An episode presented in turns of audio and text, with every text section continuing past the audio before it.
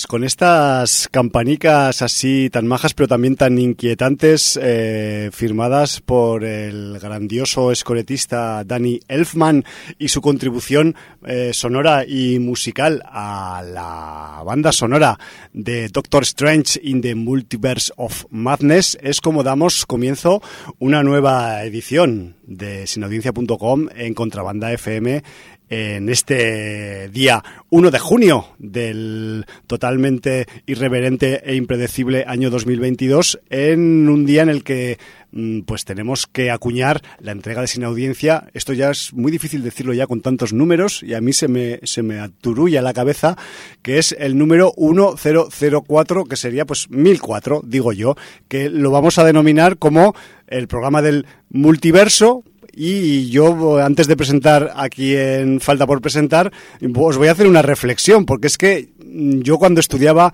física en la escuela nunca eh, pensé que terminología de física dura acabaría siendo el motor de algunos estrenos cinematográficos de éxito. Muy buenas tardes, Jordi. Muy buenas tardes. ¿Tú diste física en la escuela? Sí, di física. Lo que pasa que eh, más que por el tema de la física, porque muchas veces se la pasan por el forro de la chaqueta. Por en, las, en películas, quieres Las decir. películas. Sobre todo con, Eh, con la gravedad. ¿Por qué gusta tanto el multiverso? Porque es la excusa para que los guionistas saquen la Deus ex máquina y puedan hacer lo que les rote. Entonces, Exacto. eh, es- no hay nada más goloso, no hay mejor caramelo para un guionista que el multiverso. Que tener una excusa perfecta de Correcto. guionista, ¿no? Que, que pueda saltar de, de- de- de universos y en el espacio y en el tiempo y que los personajes puedan hacer las cosas más antinatura, inverosímiles, Exacto. eh, vayan contra las leyes físicas, etcétera, etcétera. Pues sí, la verdad es que vete tú a saber si estamos abriendo una, o ya está abierta, de hecho, la Está puerta. abierta, además hace tiempo. ya. la puerta creativa a la excusa perfecta y que eso pues no desemboque en toda una mm, religión multiversacional en el cine porque claro estaríamos abocados al fin del cine porque cualquier cosa valdría si el multiverso se generalizara en todas las producciones ¿no? Eh, estar acotado, como todo. O sea, el tema al final es tú haces algo porque te interesa que comercialmente te dé un rendimiento que te permita hacer más cosas. sí claro Con lo cual, eh, a la que saturas el mercado de algo, el mercado cae. Total es como la oferta y la demanda ¿no? Es así. ¿no? Es que en el cine funciona igual, ¿eh? O sea, no nos equivoquemos. Eh, son leyes económicas que funcionan para cualquier ámbito en una sociedad de consumo. Entonces, eh, el cine está dentro de la sociedad de consumo y se consume, ya sea en plataformas, ya sea en, en salas. Entonces, Sí. bueno, pues eh, rige por estas leyes. Entonces, no va a haber una saturación porque el mercado esta saturación la pondría en su lugar. Sencillamente. Eso espero. pa- Pasó con el, pasó con el 3D. por ejemplo o con, o con las sagas demasiado largas son modas. Y entonces, bueno, como todo, al final, eh, por mucho que les pese, el público, la masa, sigue siendo quien dicta di- sentencia. Claro, y por claro. mucho que nos pese a nosotros, porque muchas veces el público, cosas de calidad se suspenden o se dejan de hacer también porque el público o la masa no le interesan. Exacto. Y entonces, pues, eh, caen en saco roto y gente que queríamos que aquello tuviera continuidad, pues nos quedamos sin esa serie, Sí. esa película, esa secuela. Esa saga, etcétera, lo que fuera. saga, sí. Bueno. Así es, así es. Pues bueno, estos son reflexiones sin venir a cuento al principio del programa a raíz de que, pues en aproximadamente un mes, en el planeta Tierra y también en este país España, pues ha habido dos estrenos que tienen como referencia principal el concepto físico del multiverso, lo cual pues eh, ha hecho, no sé si en esta línea temporal solamente o en otras paralelas a esta también, que pues hoy tengamos intención de hablar de estas dos películas en sí mismas, las dos, una ya os imaginéis cuál es y la otra pues quizás también, y que, y que bueno, pues mm, no es que no es nuestra intención hacer un clash, porque cada una por su lado pues tiene sus cosas interesantes y tiene su registro particular, lo cual es lo más interesante de todo, que aunque vayan o que, o que, o que orbiten sobre un mismo concepto, pues luego son registros totalmente diferentes y ya veremos si más, menos disfrutables o parecidos. Eso ya pues ya lo iremos desgranando a lo largo del programa. Pues sí. Eh, vamos a empezar, como siempre, con nuestra interacción con la audiencia. Empezaremos Por hoy por, empezaremos por iBox, iBox, Y eh, nos escribía en los comentarios del programa 1003, el último que hicimos, con eh, esa película X y con The Northman. Sí, sí, sí. Y nos, escribía, nos escribía Baci Ozono 3 que decía juraría que publique en el libro de visitas un post en el que hablaba precisamente de El hombre del norte y X, ya que son justo las dos pelis que vi en sesión doble el último día de la pasada fiesta del cine. Pero ese post se debe haber perdido como lágrimas en la lluvia, y es verdad porque lo he revisado en el libro de visitas y no aparece. No hay. No. O igual ha sido sepultado por muchos más posts. No, no, no, no, porque tiene un anterior que, que lo he mirado y comenta otras películas que no tienen nada que ver y que son anteriores, ¿eh? O sea que no sé si es que no se publicó y se borró, bueno. Claro, eso eh, puede que sean cosas del cibermultiverso, que este no, no sé si se está tan explorado como el multiverso estándar. Pero existir existe. existe también. Y completaba diciendo, por cierto, entre esos pequeños papeles del hombre del norte tenemos también al estupendo Ingvar Sigurdsson, que si no recuerdas por qué Bazi referencia a este actor en concreto, es porque mm, tuvo la anécdota de que eh, su padre se lo, se lo encontró, creo que en un pueblo de Málaga, ahora no recuerdo exactamente. Veraneando. Eh, estaba, había venido, no sé si veraneando por un festival o por algo, y claro, nadie conocía a este hombre, pero su padre, que es adicto a filming y que se ve todas las películas, Hostia, lo hostia. reconoció, lo saludó y se hicieron una foto juntos que, bueno. que Bazi colgó en, en Twitter y, y de allí pues eh, este guiño que nos hace con el nombre de Ingvar, Ingvar Sigurdsson, Eso, apuntado. actor islandés. Queda. Eh, luego también tenemos un mensaje de Educash en iBox que nos dice: chamanes, sacerdotes, titanes, almirantes de las ondas, muchas felicidades por ese magno y épico logro de los mil y pico programas. Buenísima doble sesión para volver a la normalidad. Porno terror y berserkers drogados y enajenados. Por cierto, ni os acerquéis a El Faro. Jamás vi una película tan empeñada en repeler y echarte fuera. Todo lo contrario, Top Gun Maverick, obra maestra del cine palomitero y espectacular, con un Tom Cruise que ha, devuel- que ha vuelto para salvar al cine, como el de toda la vida, la verdad.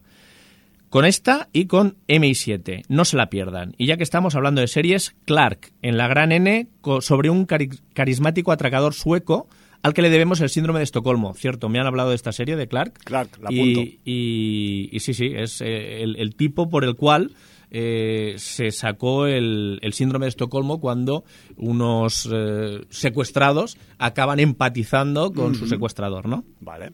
Y nos dice Valar Morgulis y a por mil más. Pues, y tú que lo veas. Y luego pues tenemos también eh, algunos mensajes en el libro de visitas. Empezaba la semana sin audiencera a partir del miércoles pasado. Chingurri, que nos decía, muy buenas, para empezar decir que hace tiempo que no escribía por aquí, pero no dejo de escuchar el programa todas las semanas. Y felicitar a Sin Audiencia por esas más de mil reuniones de amigos hablando de cosas que nos gustan. Ole, ole. Y quiero recomendar un par de cosas. Las Luminosas, serie de Apple TV con eh, Elizabeth Moss, sí, la del cuento de la criada, y Jamie Bell, el niño bailarín de Billy Elliot. Serie de Psycho Killer con toques fantásticos. Hostia, macho, cuánto trabajo. Y la tercera temporada de Love, Death and Robots. Para mí, la mejor de las tres. Ojo al último capítulo dirigido por el español Alberto Mielgo. Es de lo más increíble que he visto en tiempo. Un saludo a todos los inaudiencers. Pues debo decir que tú te has de ponerle las pilas con esta temporada. Para mí también es la mejor, porque la primera tenía cosas muy buenas, pero al ser la que tiene más capítulos, también eh, entraba pues morralla. Claro. La segunda es una temporada que, aunque reduce el número de capítulos, creo que tiene nueve como esta tercera, eh, la calidad gráfica sí que se dispara, pero a nivel de guion hay algunas historias que quedan un poco cojas. Y la verdad es que esta tercera temporada es que está trufada de buenos capítulos, incluso los capítulos que la gente valora menos. A mí me han parecido buenos capítulos y tiene tres o cuatro capítulos que se salen. ¿Qué duraciones de capítulo tenemos aquí? A- además, eh, bueno, Aprox. y hablaremos porque es que no quiero Vale. calentarme la boca. No te calientes. Pero uno de los productores de esta serie, que es el señor David Fincher, boca. No se escucha. es- no, no es que no se escuche, se pone a la dirección de uno de los cortos. Hola, y para mí, para mí es el mejor. Mhm. Y Hombre, además, joder, además tiene influencias Lovecraftianas. Con eso te voy a abrir el apetito. Es el segundo capítulo de. Ya estamos con los apetitos, que Sí. yo, yo tengo apetito siempre. Y el capítulo este que dirige Alberto Mielgo, que es el último, que si no me equivoco se llama Jíbaro, Joder. eh, mucha gente lo considera el mejor. Visualmente es espectacular, pero es una fumada. Vale. Es lo más surrealista y fumado que te puedes es echar un, a la cara. Es un poco Northman. Eh, bueno, En sí, manera. Mm. es un poco chamánico. O sea, la premisa. es- esto es un spoiler que cuenta la sinopsis, pero es un poco spoiler. ¿qué pasa si unos caballeros conquistadores mm, de, de estos que fueron a conquistar Sudamérica, caballeros tipo españoles, Sí, sí, sí. aunque el protagonista tiene pinta pues un poco de mezcla de español y, y- sudamericano, la verdad. Eh, pues estos caballeros españoles se encontraran en un río, que podría ser el Amazonas, Sí, o el Orinoco. o el Orinoco, una sirena. Una sirena del río. Sabemos lo que hacen los cantos de sirena. Sí. Pero, ¿qué pasa si uno de estos caballeros es sordo? Ya tienes la historia. Qué Y a partir de este punto, la historia se va de madre, tiene escenas súper bizarras. Bueno, ayahuasca, ayahuasca a tope. Sí, sí, sí. Y la ha guionizado y dirigido Alberto Mielgo. Eh, yo es una temporada que la recomiendo muchísimo y a ver cuando la veas, a ver si podemos hablar de ella, porque tiene varios capítulos que valen mucho la, la pena. Muy bien. Pues eh, más trabajo. ¿Qué, qué vamos a hacer? Esto- llega el buen tiempo, más trabajo. Vamos ahí. Eh, después de Chingurri nos escribía JC Hallenbeck Hombre, que dice, ese. todo se está acumulando. Nuevos captados por la parca, Ray Liotta. Todo el mundo hablando de uno de los nuestros, pero yo hablaría de Escape de Absalon, o sea, Escape from o hay, Escape tantas, de hay tantas cosas de qué hablar de Ray que vamos, Sí. yo qué sé. Yo siempre me quedaré con la que fue su primera aparición, su Ray Sinclair de Algo Salvaje de Jonathan Demme. Puede comer tranquilamente en la misma mesa que el de Robert Mitchum en La Noche del Cazador o el de Robert De Niro en El Cabo del Miedo. Vaya que- manera de presentarse en sociedad. Ya. Pensaba que iba a decir que es la mesa de Aníbal, pero bueno, eso es otra. Otro que nos ha dejado, Bo Hopkins, posiblemente Ya, el último superviviente de la mítica Grupo Salvaje, actor especialista en papeles de chungo que se podría emparentar con el anterior.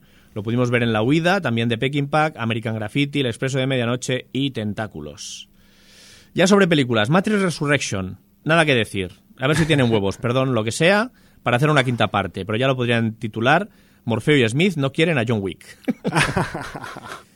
Love, Death and Robots 3, o tercera temporada. Sí. Mucho mejor que la segunda, más gamberra, menos trascendental, excepto un par de ellos, y homenajes por todos lados. Me quedo con las ratas y el grupo de marines al estilo depredador más sargento de hierro yendo de caza de... no lo digo.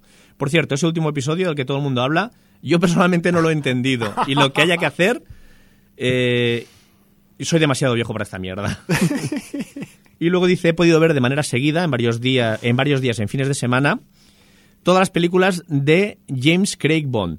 Y lo he podido rematar con su despedida de la franquicia. Esta serie de películas que empezaron por todo lo alto con Casino Royale y que después fueron un poco más renqueantes, aunque eso sí, con muy buenos momentos. Han vuelto a acabar con todo lo alto con una película que es la menos Bond de todas, pero eh, con una manera colosal de terminar la historia y encima homen- homenajear a la más controvertida en su momento y cada vez más reivindicable James Bond al servicio de su majestad. Ya. Ese final deja a cualquier aficionado de la saga con un nudo en el estómago y con la piel de gallina. Y por último tenemos a Chemix, que nos dice saludos inaudienciaros. Yo tra- ya trajo la noticia JC Hallenbeck, se nos fue Ray Liotta, una de las miradas más duras del cine. La Gran N estrenó la tercera temporada de Love, Death and Robots, nivelazo como siempre. Yo voy a destacar el episodio 2, un poco Lovecraft, la que, que hemos dicho que, que David Fincher dirige. Y el episodio final, frenético, todo un derroche de imaginación y virtuosismo, que es este de Jíbaro. Hellbender, película de 2021, film de poco presupuesto y familiar porque el apellido Adams se repite en varios eh, miembros de la dirección, guion y reparto, pero que recomiendo porque, aunque les faltó el presupuesto, no le faltaron las ganas y el buen hacer. Aquí la historia va de una bruja que no quiere que su hija siga el camino que conlleva su linaje, poco metraje y entretenida. From, serie de 2022 que trata de un pueblo donde ciertas personas van apareciendo mientras viajan en sus vehículos y del que luego no se puede salir. Y cuando cae la noche diariamente deben encerrarse porque algo sucede. Es una serie tipo Lost en cuanto a lo extraño y loco que es todo, pero un poco más enfocada al terror y que a pesar de algunos episodios algo lentos es bastante disfrutable. Joder, qué premisa más curiosa. From. Y dice, buceando en la filmografía de George. Romero, he podido ver su primera película de, Am- de Amusement Park, un mediometraje donde hace una metáfora de lo que es llegar a la vejez. En esta es un anciano que entra en un parque de atracciones y todo es bastante terrorífico sin ser un film de terror al uso. Un saludo. Pues muy bien, Chemix. Muchas gracias.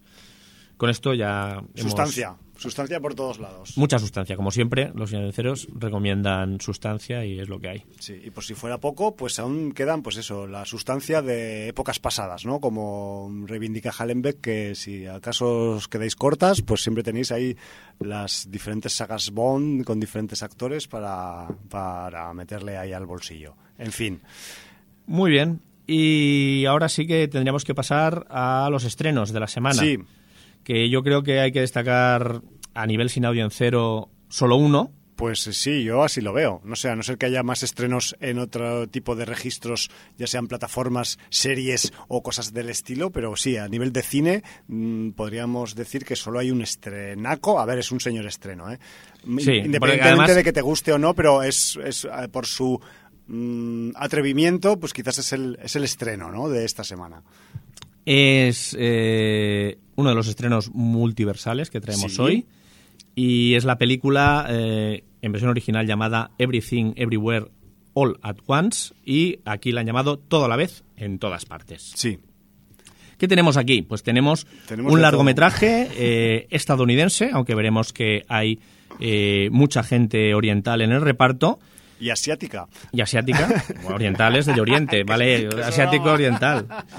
Eh, y a pesar de que la película es una producción estadounidense, se nos va a los 139 minutos. Aquí siempre han perdido el norte, ya lo decimos. Jordi, el multiverso da para mucho, tío. Se da igual, es, en general. Todo el mundo abusa de los metrajes. Es un abuso, es un abuso. Y es un abuso del espectador al final. Abusan de nuestro tiempo al final. Sí. De nuestro bolsillo y de nuestro tiempo. Incluso se quejan los cines porque pueden hacer menos sesiones. Claro. Pero bueno, como tampoco llenan las salas. Pues tenemos a Dan Kwan y a Daniel eh, que son los Daniels. Los Daniels, eh, famosos Daniels. Que los conocimos por Swiss Army Men por ejemplo. En un Sitges de allá de hace seis años ya, ocho. Sí, en un Sitges y en un Donosti. Bueno, en Donosti en tu caso, Sitges en el mío. Sí, eh, casualmente tengo apuntado el número de del programa en el que hablamos no esperaba menos de ti. y es el 711. Joder, qué corto se me antojan los, los, números con tres, tres dígitos. ¿Esto qué ah. es? Madre mía. Sí, sí, sí, es como... A ver si nos vamos a remontar al 84, que es uno de dos dígitos, o al 6. Venga, hombre. Pues sí, ya hace unos días, creo que es de 2016 esta peli, de Swiss Army, Swiss Army Man, el hombre, años. el hombre navaja suiza.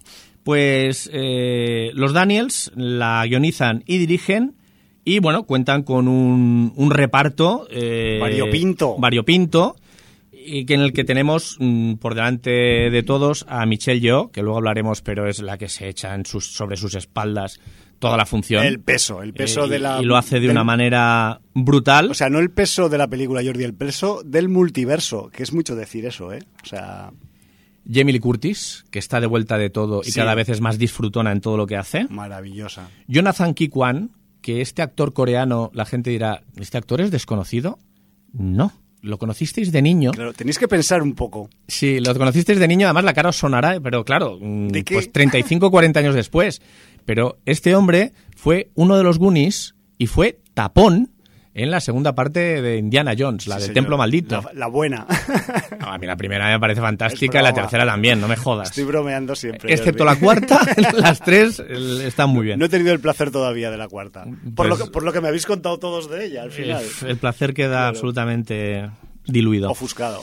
vale, vale. Eh, pues Jonathan Kikwan, que hace de pareja de Michelle Yeoh en la, en la película, y luego por allí James Hong, eh, Stephanie Su, Andrew Waliwleski, pues no sé cómo se pronuncia. Pues así lo has dicho bien. Sí, bueno, en fin. Eh, y bueno, pues la premisa es cuando... Cuidado, eh, con la premisa. Le voy a contar muy poco. O sea, tenemos a una pareja de inmigrantes que trabajan en una... Chinos que aunque uno, él, sea coreano, pero bueno. y creo que Michelle Yeoh es de, no sé si es de ascendencia, no es china tampoco, es rollo de Malasia o de... Pero bueno, aquí tiene una lavandería china, que es lo típico, en Estados Unidos, y están teniendo problemas porque les ha venido una inspección del fisco. Sí. Y entonces coincide... de California, que os recordar. Sí, entonces coincide que tienen que presentar toda la documentación para la inspección del fisco cuando tienen que celebrar el Año Nuevo Chino. Sabemos que llevan ese decalaje con los occidentales de prácticamente un mes. O sea, sí, aquí celebramos el 31 de diciembre el fin de año y el Año Nuevo el día 1 y ellos mm, de manera móvil, porque van con un calendario distinto al nuestro, al cabo más o menos de un mes es cuando celebran su año nuevo, ¿no? Entonces, bueno, pues eh, tienen un conflicto además con su hija, porque eh, la hija eh, pues ha salido del armario, es lesbiana, ha conocido a una chica que es su novia. Ha colgado los estudios. Ha dejado un poco, está en una fase rebelde, ha dejado colgado los estudios. Y aunque e, e, ellos, más o menos, porque son de una generación intermedia, aceptan pues que se haya echado una novia, todavía vive el abuelo, el padre de ella, que piensan que no va a aceptar de buen grado que su nieta sea lesbiana. Entonces, bueno, pues eh, tienen este conflicto porque lo van ocultando. Eh, el abuelo de alguna manera no se ha adaptado a Estados Unidos porque lleva no sé cuántos años y sigue hablando solo en chino, Exacto. en, supongo en mandarín. Y la película, que vimos en versión original, obviamente, va alternando el mandarín y el inglés. Sí. Entonces, eh, incluso entre ellos, según a ratos les da por A hablar veces, mandarín a a- veces mezclan incluso. y a ratos les da por hablar. Sí, a, a este, a esta carga de atribulaciones que tiene esta madre migrante china en California, podríamos sumarle también que el marido es un poco gañán y que además están como una especie de crisis de pareja que no se acaba de resolver, que está ahí latente y tal. O sea, que son todo ¿Pero tú quieres decir que el marido es un poco gañán? ¿O el marido es un buenazo y ella, con su mal carácter, está eh, haciendo de menos al marido constantemente? Bueno, quizás el Porque, es, claro- es- es demasiado buenista el marido, para mi gusto. Claro, ¿eh? pero- en una sociedad tan agresiva como la pero, pero, estadounidense. y- o sea, quitando ya quién sea el hombre y quién sea la mujer, para no entrar Sí. en conflicto de género, en esa relación, si hay alguien que está haciendo maltrato psicológico a la otra persona, es ella él. Bueno, es la que tiene más mala hostia. Eso te lo Por- porque él está todo el rato a su servicio, intentando ayudarla, intentando que no se vaya todo fuera de control, intentando decirle, mm, eh, hago esto, hago lo otro, y ella todo el rato le está dando soplamocos constantes. O sea, Sí. claro, También el hombre es un es- gañán, claro, ta- también- es un gañán, ¿por qué? Porque es bueno. No, Hostia. también es poco resolutivo el hombre. También a veces algún, Bueno, pero cada algunos, uno tiene sus algunos- limitaciones, lo Algunos eh, problemas eh, cotidianos pues, para él suponen ascender al Everest. Pero a lo mejor, cosas, sí. pues a, a Bueno. reparar esos problemas cotidianos es ponerle ojitos de broma a las bolsas de la colada. No lo sé, A ver, no lo eh, sé. forma parte de la jugada. La cuestión es que estábamos hablando de la sinopsis y ya nos hemos puesto a debatir. O bueno, sea, porque que el multiverso actúa también aquí no, entre no, nosotros. Por supuesto, pero que sepáis que la sinopsis sigue a pesar de que no os vamos a contar ningún spoiler. No, sí, no, es que ya, si cuentas ya mm, más Exacto. cosas, lo Y- tenéis que ir descubriendo. Y lo que ocurre es que esta señora, esta, esta madre esposa atribulada, que la llamo yo, pues eh, descubre que es una pieza clave en algo.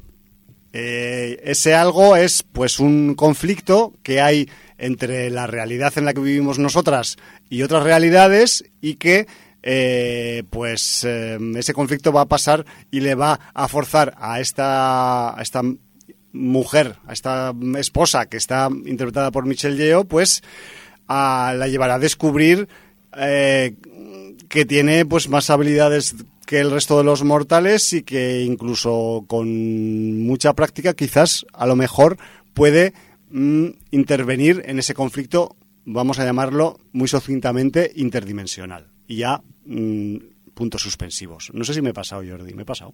Bueno, no querías contar nada y al final has contado un poco más, pero bueno, Vale. no pasa nada. Bueno, va, aquí, hasta aquí, hasta aquí llega, ¿no?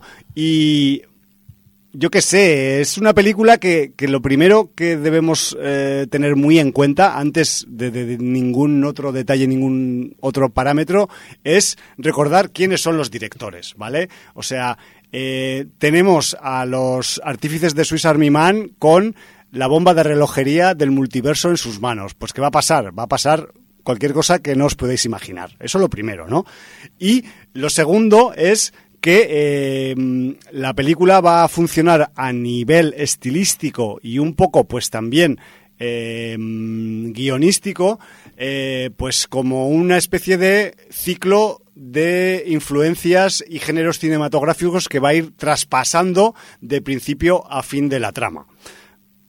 Me refiero con esto, y por poner un poco de ejemplo, eh, el comienzo parece que sea un remake yankee de una peli de Almodóvar, así tal cual, os lo digo, así le he sentido yo.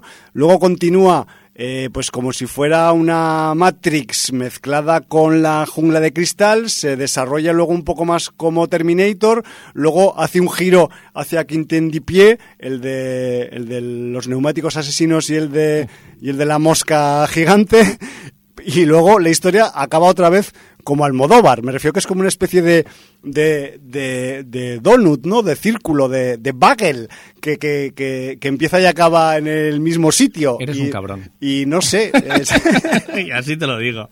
entonces, eh, es una película que en- a efectos prácticos resulta difícil de catalogar con un solo visionado. Eh, tiene tantos registros que unos os van a gustar y otros no os van a gustar tanto, porque cada uno y cada una tiene su propia cuerda y gustos y habrá segmentos de la peli que os entrarán mejor y otros que os entrarán peor, según quien seáis. Y a mí, Jordi, lo guapo de, de, Everything Everywhere, lo que me ha gustado mucho, mucho, mucho, más allá de todas estas variantes dimensionales, toda esta historia loca, enloquecida de Triposa, incluso en algunos momentos, y también escatológica, por supuesto, que, que es, que es esta película, pues me gusta mucho porque el, el, cómo han planteado la historia a nivel científico. Y vuelvo a mi comentario del principio del programa, cuando estudiábamos física en la escuela.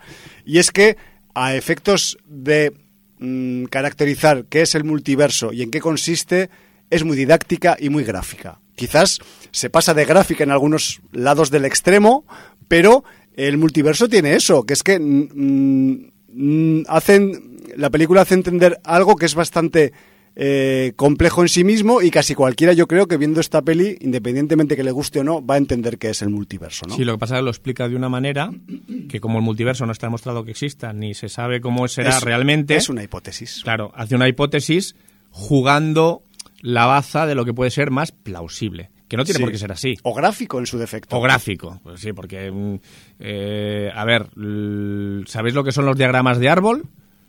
Pues ya está. Sí. Pues es- eso, eso es gráficamente lo que os va a explicar cómo se monta este, multi- Sí. este multiverso. ¿Conocéis las dendritas? Pues esto es como una dendrita, pero, pero en eso, en, en realidades. Entonces, bueno, pues eh, lo que tenemos aquí es, eh, ya hemos dicho que Michelle Yeoh, como Evelyn, Sí. es la que va a aguantar casi todo el peso de la función, pero Ki Hyuk Kwan, que, que, como decimos, es coreano, habla chino, y además, no lo sabía yo, porque claro, mm, como no le había visto, ha, hecho muy pocos registros en el cine, porque se ve que abandonó la interpretación durante mucho tiempo. Lo han vuelto a llamar para esta, creo, poco menos. Creo que había hecho alguna cosilla entre medio, pero muy pocas cosas. Y, y yo no sabía que tenía una faceta de dominio de las artes marciales. Claro, claro. Y realmente el momento riñonera es espectacular. Para mí es de las, de las mejores cosas de la película. Chapó, es chapó. Eh, porque sí que Michelle Yeoh, pues la habíamos visto en Tigre y Dragón, sabíamos de, de su capacidad eh, eh, atlética Sí. y, y- y como maestra de artes marciales, pero de, de Ki Hui Kwan no lo conocíamos. Eh, luego tenemos a Stephanie Su, que hace un papel muy destacado como hija de- del matrimonio Muy interesante, ¿eh? El, de Evelyn y Waymon. el papel. de Muy interesante porque además tiene un trasfondo mucho más allá. Es un Sí. papel mucho más importante de lo que nos puede parecer a priori. ¿no? O sea, así hija es. conflictiva, con, con una identidad sexual que mm, a sus primogénitos les puede no parecer bien, con una edad en la que también está rebelde contra todo. Y bueno, pues eh, eso es solamente una máscara. Sí. Porque detrás hay mucho más. Un barniz.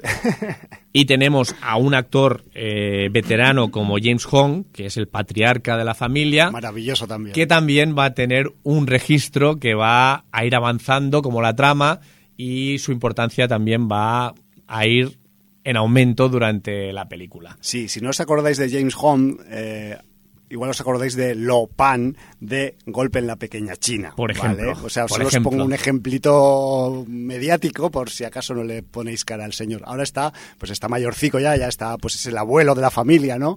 El abuelo tradicional que todavía habla en chino después chino, de, sí, sí. de vivir en California media vida. Y también, también tiene su papel en esta en este organigrama, ¿no? En este en este diagrama de árbol que tenemos en Everything Everywhere. Y luego es, es bastante importante la trama también Jamie Lee Curtis, que en principio es la inspectora de Hacienda que va a revisar la declaración de impuestos de la Pues sí. lavandería, pero también hay un trasfondo mucho más allá y una Jamie Lee Curtis que dice aquí hemos venido a jugar y, Y a divertirnos. y a divertirnos y vamos a, a comernos Frankfurt o a jugar con Frankfurt si hace falta. Lo que haga falta. Lo que es haga que en esta película los actores y actrices han tenido que hacer lo que haga falta. O sea, Y, Frankfurt, Bagels, bueno, eh, dildo, muy culinaria, digo, muy culinaria. es todo sí, es- hay, hay bastantes trozos gastronómicos en esta película. Debo decir que tampoco todo es miel sobre hojuelas. A mí es una película que me parece que tiene... Sí. Tiene cosas feas, bueno, o menos bueno, guapas. feas, a ver. Eh, para mí, eh, O polémicas.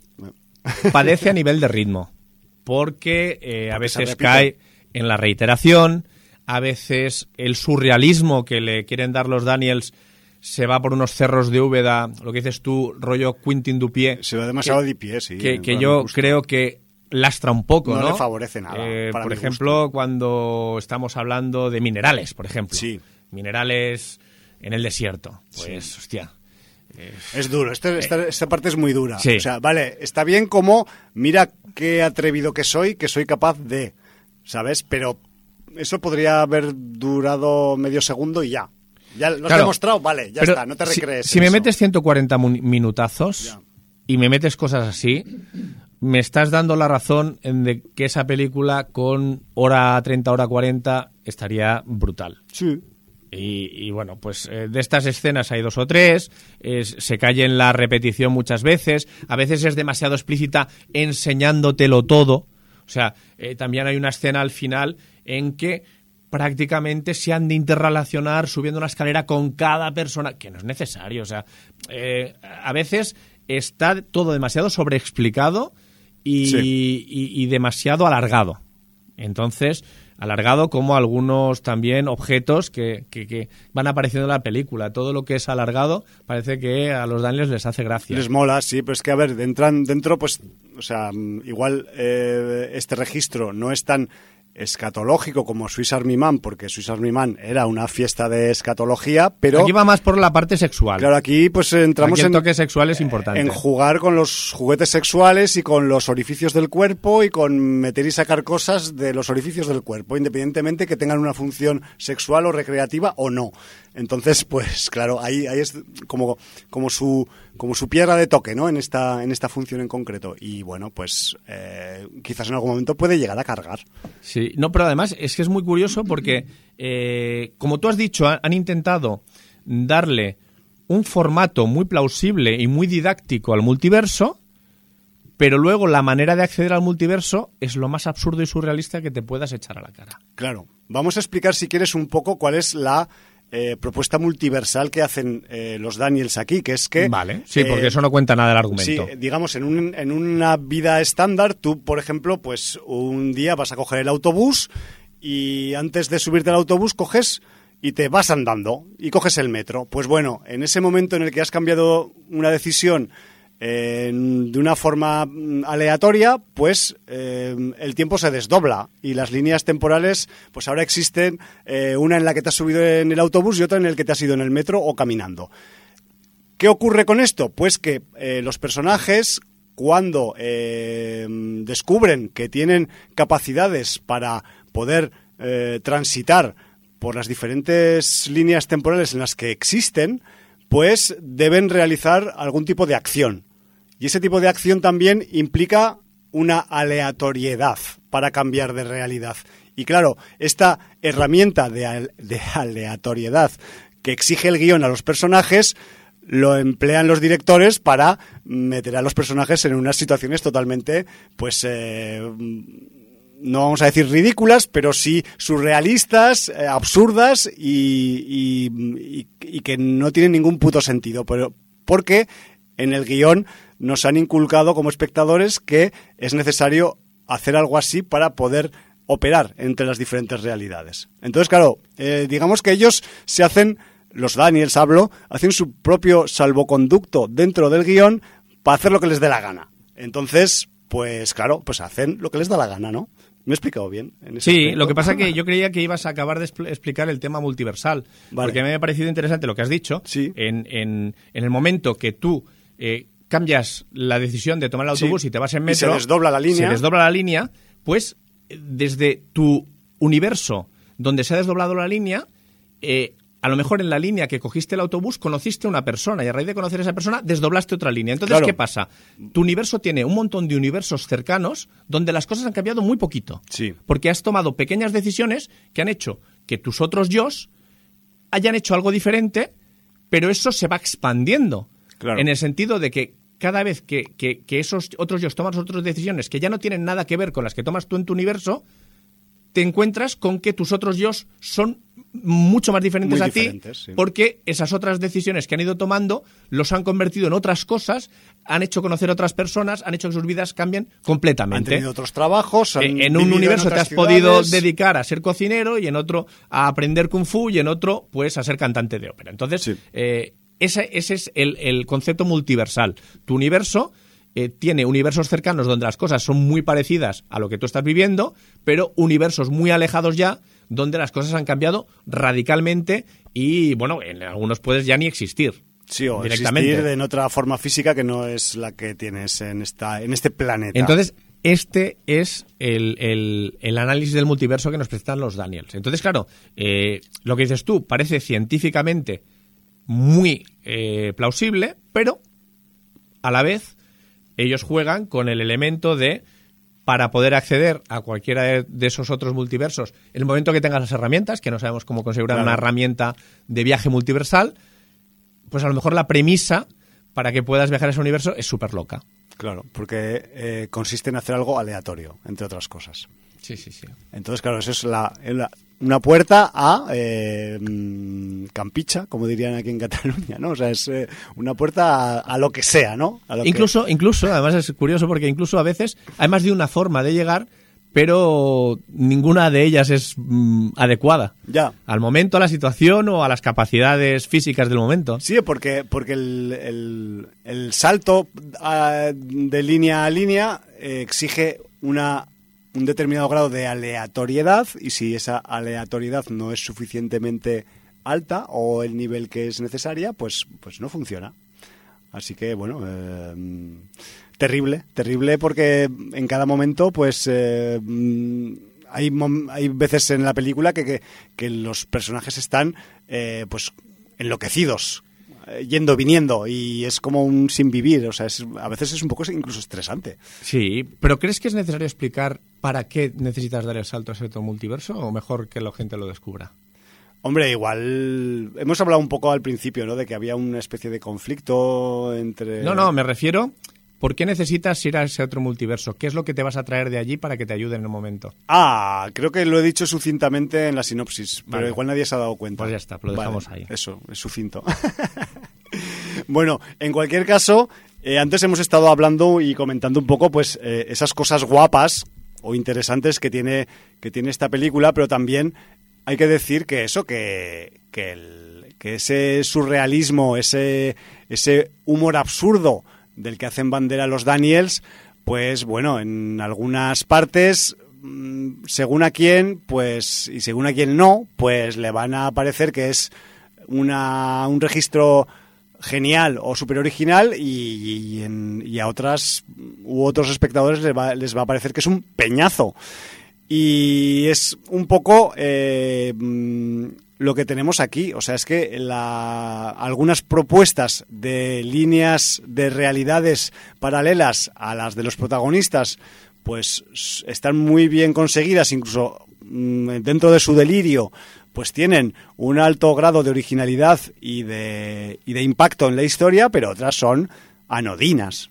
Pero claro, también poniéndonos en la piel del multiversalismo, no todas las realidades y todas las líneas temporales van a ser chanantes, ¿no? Habrá un montón también que son súper cenizas, súper que solo vas del trabajo a casa y ves la tele y te haces gordo y no vas ni al gimnasio. Yo qué sé, ¿sabes? O sea, me refiero que, que al final eh, la historia a mí también me, lo, me hizo un poco también pensar conforme va transcurriendo la, la- la- avanzando, ¿no? El guion. Y dices, hostia, claro, es que em, yo hoy, esta mañana, he venido, cuando fui a ver la película, he venido a ver este pase de prensa y me dijeron mal la hora. Y eh, han trastocado mi propia línea temporal. Vete tú a saber qué habrá hecho en otras, ¿no? Este cambio de hora porque me lo dijeron mal y, y el pase era dos horas más tarde mm, de la hora a la que yo había acudido al cine. Y digo, bueno, dos horas más tarde al menos la pudiste ver completa. Imagínate que hubiera sido una hora antes. Y digo, hostia, copón, ¿qué pasa aquí? Y luego, claro, cuando entré a ver la película dije, joder, esto fue, yo creo que forma parte de la... de Te lo han la- dicho de- mal a de- de propósito. la promoción de la película, ¿no?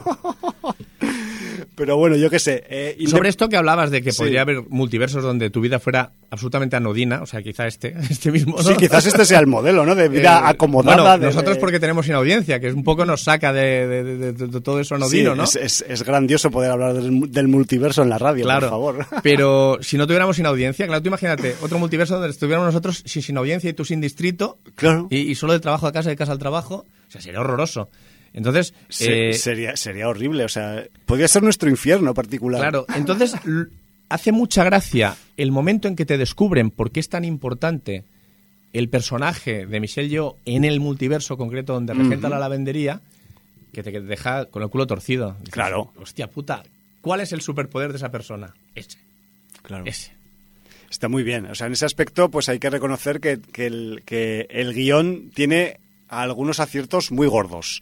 Aunque también tiene esos desvaríos que son peñazo, pero bueno, insisto en el peñazo, pero bueno, que es, va como todo, que es que mm, al ser una película que también es un tobogán de registros, pues claro, pues eh, si de 100 registros te gustan 80 o 60, pues ya es más de la mitad, ¿sabes? No sé.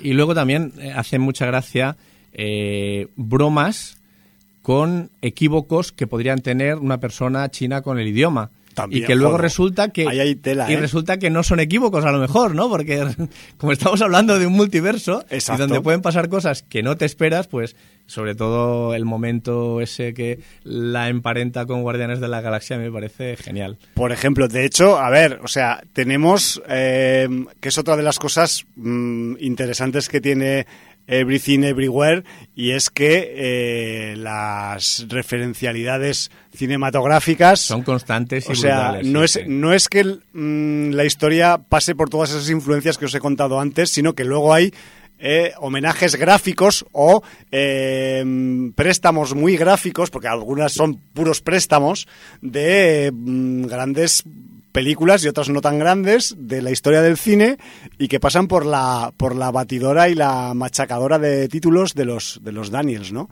Y eso también pues es una un aliciente, ¿no? Y, y ya os digo, o sea, el- este este tobogán de lo más sublime a lo más eh, absurdo es, imaginaos, y no estoy pensando en ninguna en concreto, eh, de las que salen, pero es como si pasáramos de 2001 a los tomates asesinos sin transición alguna, ¿no? Es un poco lo que pasa a veces en la peli, que, que, que, en algunos momentos estás súper arriba, súper tal, y luego te baja a lo otro y dices, bueno, pero es que la función esta es así, baby. O sea, si quieres la compras, si quieres no, pero esto va así. Y claro, pues depende a quién, pues le hará, le hará más o le hará menos gracia, ¿no?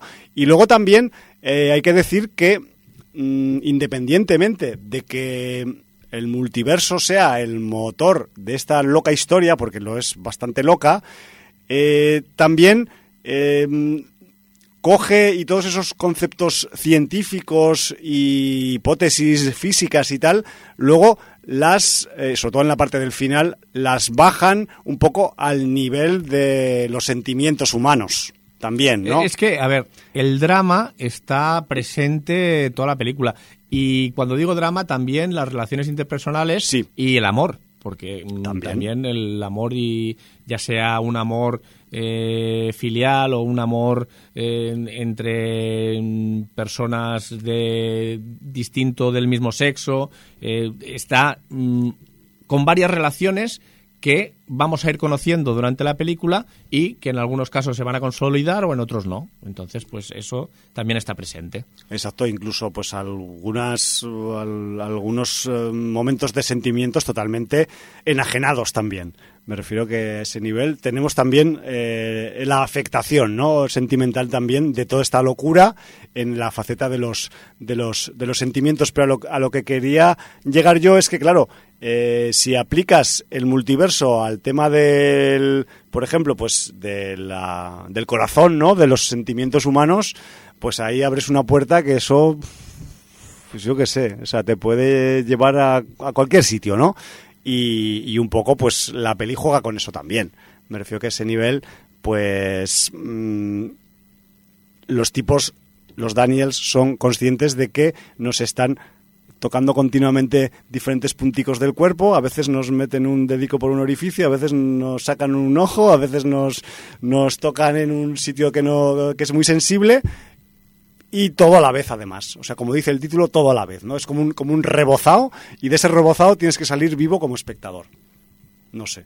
Me refiero que mm, igual estresa un poco tal y como la estamos presentando la película, pero, Hombre, que en algún momento estresante la película. pero, pero es que lo es y, y yo creo que también que el espectador entre, entre dentro de esa eh, lavadora centrifugando, un poco como metáfora, que es la película, pues forma parte de, de su gracia, ¿no? Y, y eso implica pues que es una propuesta pues muy particular, que también hay que decirlo, el humor es una baza bastante importante, aunque sea absurdo y aunque tengamos drama y tengamos ciencia ficción y tengamos muchas otras cosas, pero que lo que sí que me ha quedado claro, Jordi, con este visionado es que tiene pinta de que los que han hecho esta peli se lo han pasado muy bien haciéndola. Eso, eso seguro. Eso eso, te lo- eso- te lo digo, yo lo se, me, ha- por se me ha quedado más o menos un poco Por claro. cierto, hay que decir que la violencia es explícita.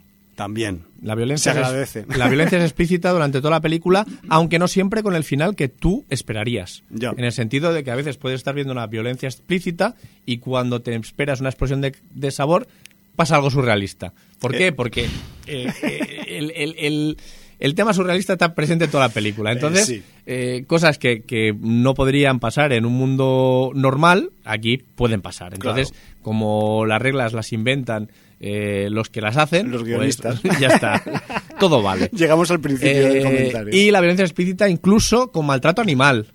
Eh, Con que- maltrato de todo. Aquí, Sí. aquí se maltrata todo, Jordi. y entonces, eh, lo digo porque evidentemente no ningún animal habrá sido dañado Por durante esa película, pero Y menos un mapache. Lo digo, lo digo por un momento mm, que hay con un perro que, que hostia, la gente que sea muy sensible a esto, porque hay mucha gente que mm, Sí, le sí, revienta sí. la cabeza a un humano y no pasa nada, pero le pega una patada a un perro Sí, no, y, no, y sensible. Con, le sabe fatal, con ¿no? La violencia animal. Y entonces, señor. bueno, pues Pues bueno, que de todas sepáis- formas, la propia dueña del perro pide disculpas cada vez que lo tiene que utilizar. Recuerdas, ¿no?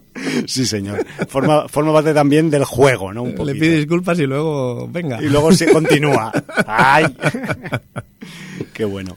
Bueno, pues eh, ya os podéis un poco hacer un poco idea. O sea, mm, Everything Everywhere, pues es una em, montaña rusa con colorines. Una con- película muy cafre, con una cafrada. Con variedad. Como era Swiss Army Men, o pleno- sea, ple- eh, Swiss Army Man, eh, pero, pero fuera de una isla, sino con, en vez de... eh, Y con un multiverso y- concentrada la acción en un sitio, pues con todos los sitios posibles para hacer la acción, pues ahí, ¿no? Y, y bueno, y con su y con su estilo particular de los Daniels, que, que aunque tengan esos nombres tan raros, son de Boston, Massachusetts, ¿eh? Tampoco os penséis que son exóticos para, para los sitios donde están ellos.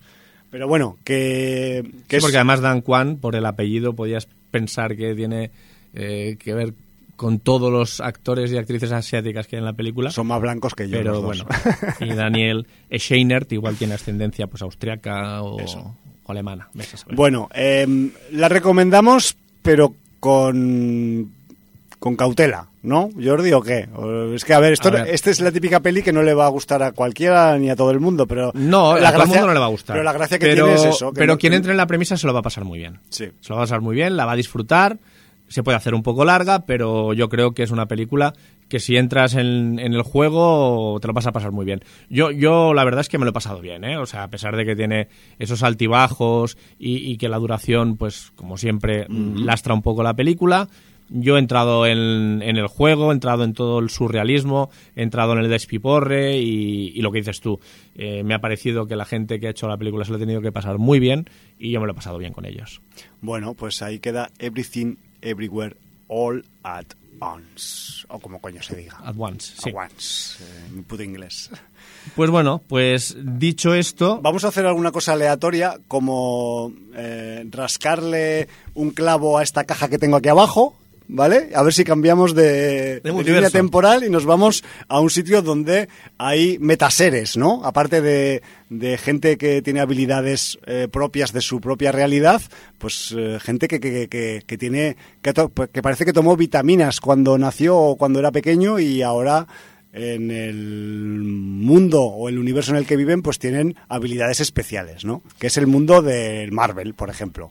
a ver, el, el que tomó alguna cosa fue el señor Sam Raimi. Sí, afortunadamente. Afortunadamente, porque, bueno, yo creo que ha, ha, vuelto, ha vuelto, por Sam. sus fueros. Sam ha vuelto. Y bien hallado.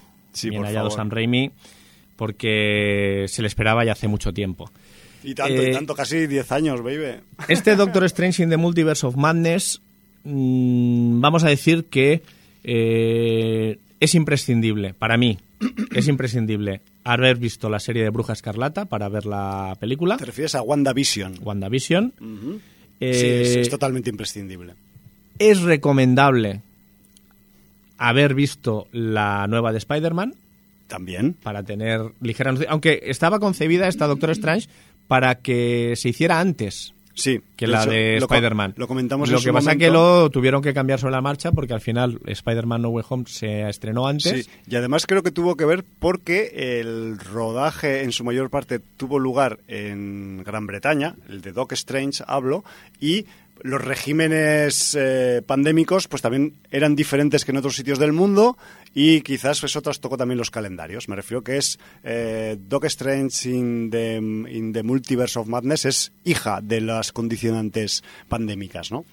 Y luego es bastante recomendable haber visto la primera de Doctor Strange Sí, por favor. y las dos últimas de Vengadores, pues para estar un poco al tanto de la, al tanto de- de- de la actualidad Marvel a grandes rasgos. a grandes rasgos. sí. Porque luego tenemos algunos detalles de los que me he ido enterando yo después de haberla visionado que tienen que ver con algunos mm, puntitos de guion de Sanchi y de los otros esos que son Eternals. y Eternals, sí. decir- Pero bueno, sí, hay algunas referencias a Anchi y Eternas, como también hay referencias a, a la serie de animación de What If, de la cual también, También, hablamos aquí. también. O sea, de, de hecho, podemos encontrarnos con algún personaje que ha salido en What If Sí, y que no ha salido en las, en las películas de carne y hueso de Marvel, ¿no? Del, del UCM. Sí. Eh, dicho esto, pues, ¿qué tenemos aquí? Pues tenemos a... al- es que de la sinopsis se puede contar muy poco. Hostia, es verdad. Porque- la sí. sinopsis, mierda. No, porque aquí la sinopsis os desvelará más cosas. O sea, de hecho, tú ibas virgen a ver la película Total. y eso te ha ayudado Me- me- o sea, me- a que te encantara muchísimo eh, un personaje que ha cruzado la línea, ¿no? Sí, sí, sí, así es, tú lo has dicho, Así lo has está. dicho Entonces, perfecto. eh, sencillamente vamos a decir que eh, el Doctor Extraño pues tiene Tiene sueños, ¿no? tiene sí sí es así el Doctor Extraño tiene sueños Mm. y recibe la visita de una chica que en principio ha venido de otro universo. Yo creo Sí. que esto se puede contar. Y ya está. No desvelas nada Y ya está. y a partir de aquí empiezan los problemas. Sí, porque, porque- si alguien llega de otro universo, primero, no es la única persona que puede llegar de otros universos y segundo, también te puede complicar la vida a ti si te hace ir a otros universos, ¿no? También. Entonces, bueno, pues con esta premisa, Sí, no, no hace falta más. O sea, yo no contaría nada más. De hecho, o sea, con, con eso ya mm, abrimos un campo que, que, que- que, vamos, que ni everything everywhere. Pero bueno, em, lo primero que hay que mm, resaltar aquí, sin ninguna duda, y independientemente de todo lo que comentemos después, eh, es el, el registro en el que estamos con el San Raimi. O sea, para mí me ha parecido el acercamiento más fuerte al registro de terror que tenemos hasta el momento actual en una peli Marvel. Me refiero en 2022, en final de mayo, principio de junio. Eh, se han hecho muchas. Algunas han estado coqueteando, algunas se pensaba que sí, otras que no. Y resulta que aquí, con Sam, eh, llegamos y tenemos un registro en el que se supone que tenemos entre manos un blockbuster para casi todos los públicos, por la categorización que tiene a nivel de público, pero eh, el Sam ha puesto todos sus condimentos, hablo a nivel gastronómico, salsa y picante suficientes, para hacernos pensar al público, que ya lo pensábamos algunos y algunas, eso está claro, que hay otros caminos para este tipo de pelis del MCU. Y esto es una demostración que se puede tocar por muchos de sus lados, ¿vale? Me refiero que a ese nivel eh, estamos ante un registro entre comillas, eh, inédito en el MCU y tiene que ver además con el fucking terror que tanto nos gusta y que, y que con tantas ansias estamos esperando que se introduzca en algún momento en alguna de las variantes o ramas del MCU, ¿no? No, pero es que además eh, tenía todas las bazas. O sea, quiero, decir, eh, cuando tienes en juego a mm, dos personajes dominadores de las artes místicas, como son el Doctor Extraño y la Bruja Escarlata, sí. Eh, es que tienes precisamente un, campo abierto para explorar todo el lado oscuro que te puede dar el universo Marvel y, el señor Sam Raimi se ha atrevido.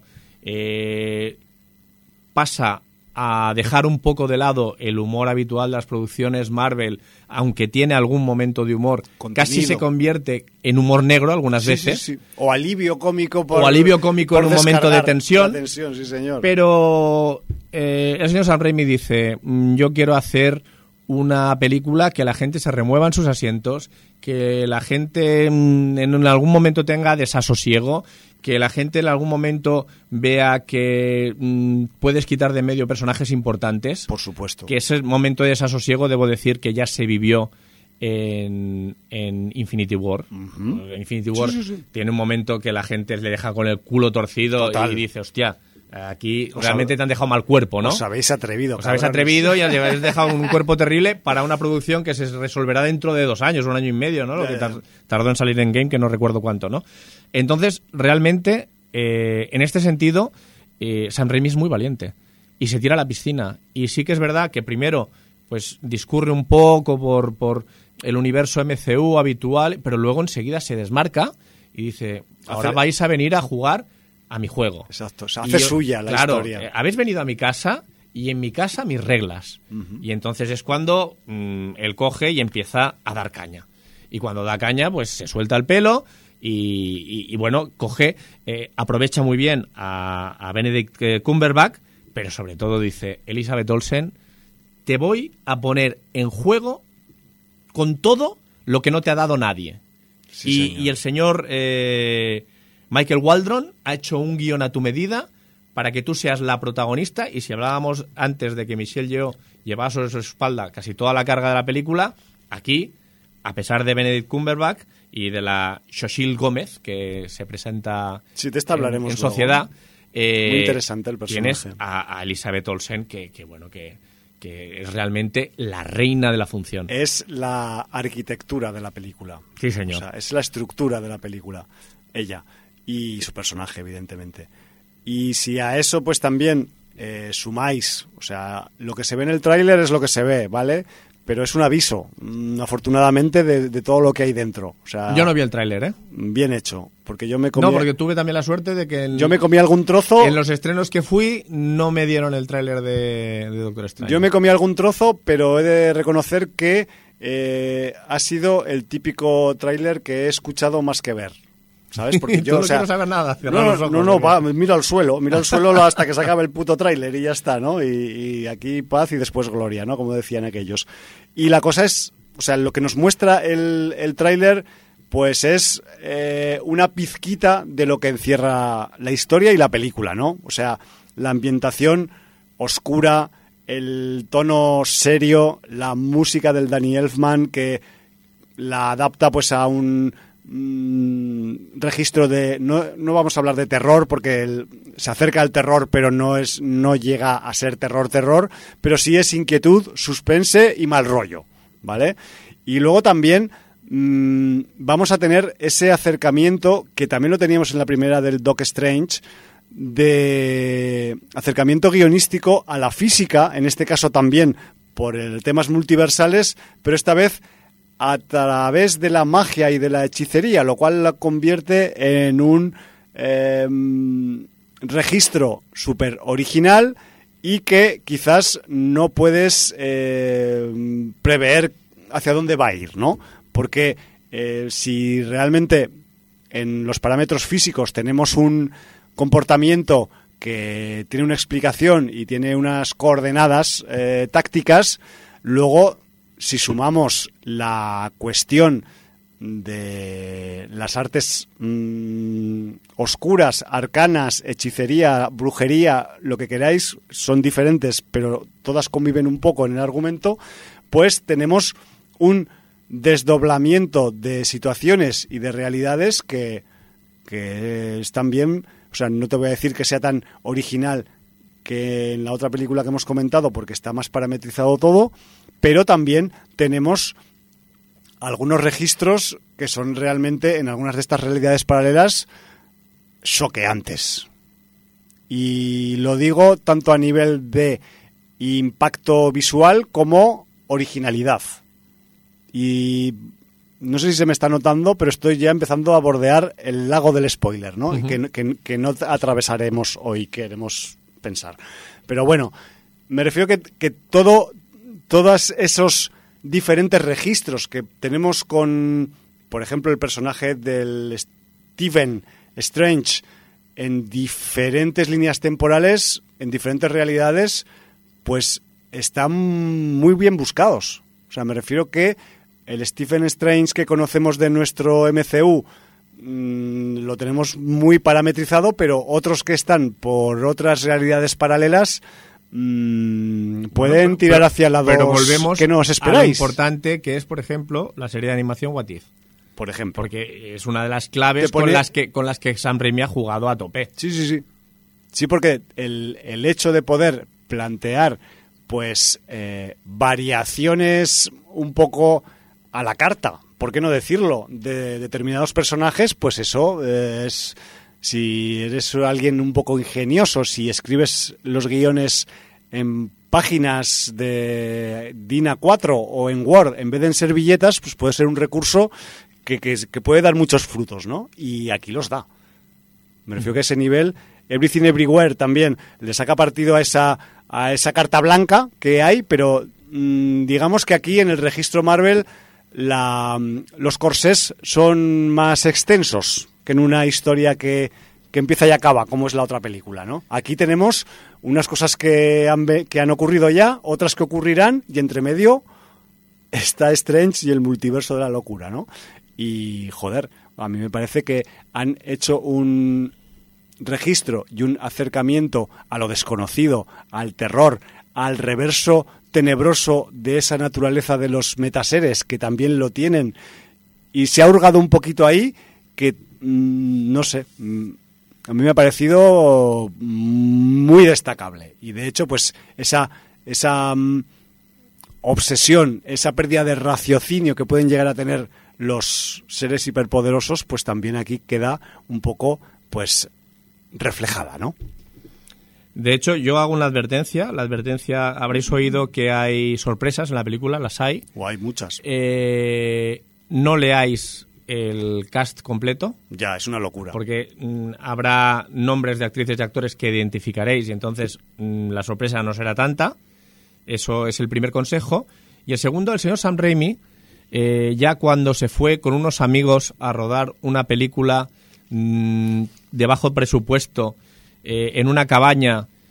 Eh, en un bosque. De, de su boca salió una, una, una frase, que nunca la dijo, pero yo la voy a poner en su boca, que es dame un grimorio y te voy a dar toneladas de momentos de diversión. Ahí está. En esa película... ¡Viva el grimorio! en esa película en concreto, que se llama Evil Dead, sí. Eh, el grimorio que tenía el señor Sam Raimi era ni más ni menos que el Necronomicon. Tal cual. Tal cual. Eh, os sonará un poquito por los últimos programas de Sin Audiencia si los habéis escuchado. Hemos dado un poco la chapa con el rollo. Pues bien, eh, cuando tienes a dos de los superhéroes que mejor dominan las artes místicas, eh, pues no les des uno, dales dos grimorios. Claro. Y, veremos qué pasa. Los grimorios también juegan. Sí, señor. Se podía llamar la película. Sí, sí, sí. Y, bueno, pues... ¿Podemos eh, decir cuáles son o no? No, también Si quieres decir los nombres, sin decir... Mm, ¿Qué hace cada uno? ¿Qué hace cada uno? O, qué contiene cada uno. Correcto. De hecho... De, eh, hecho, ya hay un grimorio que ha salido en el What If y ha salido en, en WandaVision. Sí, me refiero que tampoco estamos eh, mm, explicando algo que sea de no, pero puede, novedad. dar los nombres de los Pero bueno, que sepáis que por aquí aparecen, por este multiverso de la locura, el libro de Vishanti, o de los Vishanti, porque Vishanti no era uno, sino que eran varios, y también el que lo, el denominado libro de los condenados, aunque lo, se le denomina más como el Dark Hall. ¿No? Son los dos grimorios que he visto que el corrector automático del Word pues me ha escrito en la chuleta grimosos en vez de grimorios. No existe la palabra grimorios grimosos. En, su, en, su, puto vocabulario, puto Word de, los, de las narices. Bueno, el Word, eh, si estuviera todavía el clip, el clip te diría, eh, piensa que no hemos corregido mm, correctamente, añada al diccionario esa Claro, palabra. Y eh, entonces te permitía... bot- botón derecho. para que añadieras la palabra y no volviera a corregirte Sí, cuando mira, quisieras utilizar una palabra es- que él no entendía. Es algo que me pasa continuamente en cualquier registro y abro un mini paréntesis. O sea, basta ya con los programadores que hacen los, los softwares de escribir. O sea, yo escribo lo que me da la gana y si lo quiero escribir mal, lo escribo mal. Dejar de corregirme todo el rato. que por cierto, no sé si era una fake news, pero decían que Microsoft estaba sopesando la idea de recuperar el famoso clip de ayuda para su Office en la nueva Ya, ya, versión. ya. Bueno, es que igual, Y se, claro, la- que se puede activar o desactivar. Pero igual se lo han pedido mucha gente y han dicho... no lo sé, pero vamos- estamos vamos- hablando hace cuánto, 25 o 30 años que estaba ese Eh, sí, puñetero ahí, clip ahí, por ahí. dando por el saco. De los principios de los 2000 o antes. Bueno, volvamos otra vez al multiverso de la locura, por favor, y dejemos de hablar de la W del software propietario. La cosa es que mm, Sam no solo nos ha metido dos grimorios, como dos soles, o como dos lunas, mejor dicho, visto el registro. O como una luna y un sol. o como una luna y un sol, dependiendo. Sino que también tenemos episodios de criaturas que mm, podrían vincular el registro del multiverso de la locura con H.P. Lovecraft, ¿por qué no decirlo? Y estoy hablando del episodio criaturil del principio de la película. Sí, sí, sí. Me refiero que hay ahí, pues incluso hay gente que ha documentado que ese- esa criatura en concreto eh, podría provenir de un relato del señor Robert E. Howard. O sea, poca broma con el rollo, ¿eh? Me refiero que sí, muy Marvel, muy MCU, muy palomitas, no sé qué, pero tenemos ahí por debajo de la función, por debajo del tablao al, Pero- al círculo pero- pero si- dándole caña, Si ¿sabes? dijimos que la influencia seguía siendo hoy en día y la prueba la tienes en dos de los capítulos, no en uno, en dos Sí. de los capítulos de Love, Death and Robots de la temporada 3, hay, Hay- influencia hay tema- de una de este manera rollo. brutal.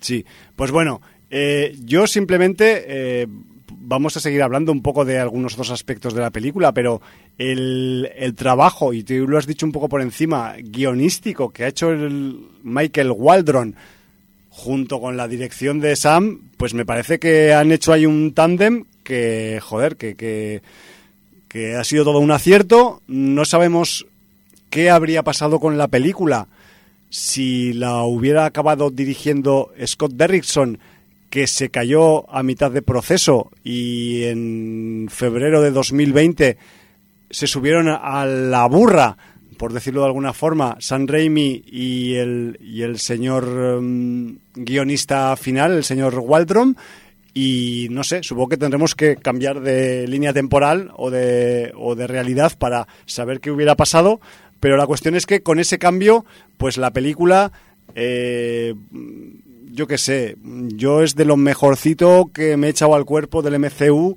eh, pero con la perspectiva de todo el MCU. Me refiero que ese nivel mm, no sé si tampoco la voy a categorizar porque la tengo muy reciente todavía y todavía incluso en algunos aspectos la estoy digiriendo. Hace escasos, ¿qué? Tres días que la visioné, o sea que me refiero que todavía estoy en ese, en ese proceso de deglución que yo acostumbro a hacer con las películas tochas y con las películas que no son de usar y tirar, ¿vale? Que me refiero que esta es una película que tiene bastante enjundia en muchos aspectos, independientemente que sea un registro MCU. Y, y joder, que, me parece que el hecho de jugar con esa con esa caja de Pandora un poco, que es el multiverso, que, que, que puede usarse para, para hacer cosas guapas o para hacer truñales en un momento dado, pues aquí se haya usado para usar, o sea, para, para, para conseguir algo que, que, que, que- es un registro, eh, pues, eh, súper entretenido, que te impacta, que te, mm, que te remueve en algunos momentos y que además nos devuelve algunas cosas que habíamos estado esperando del MCU desde hace mucho tiempo, casi desde el principio, ¿no? Prácticamente, no sé.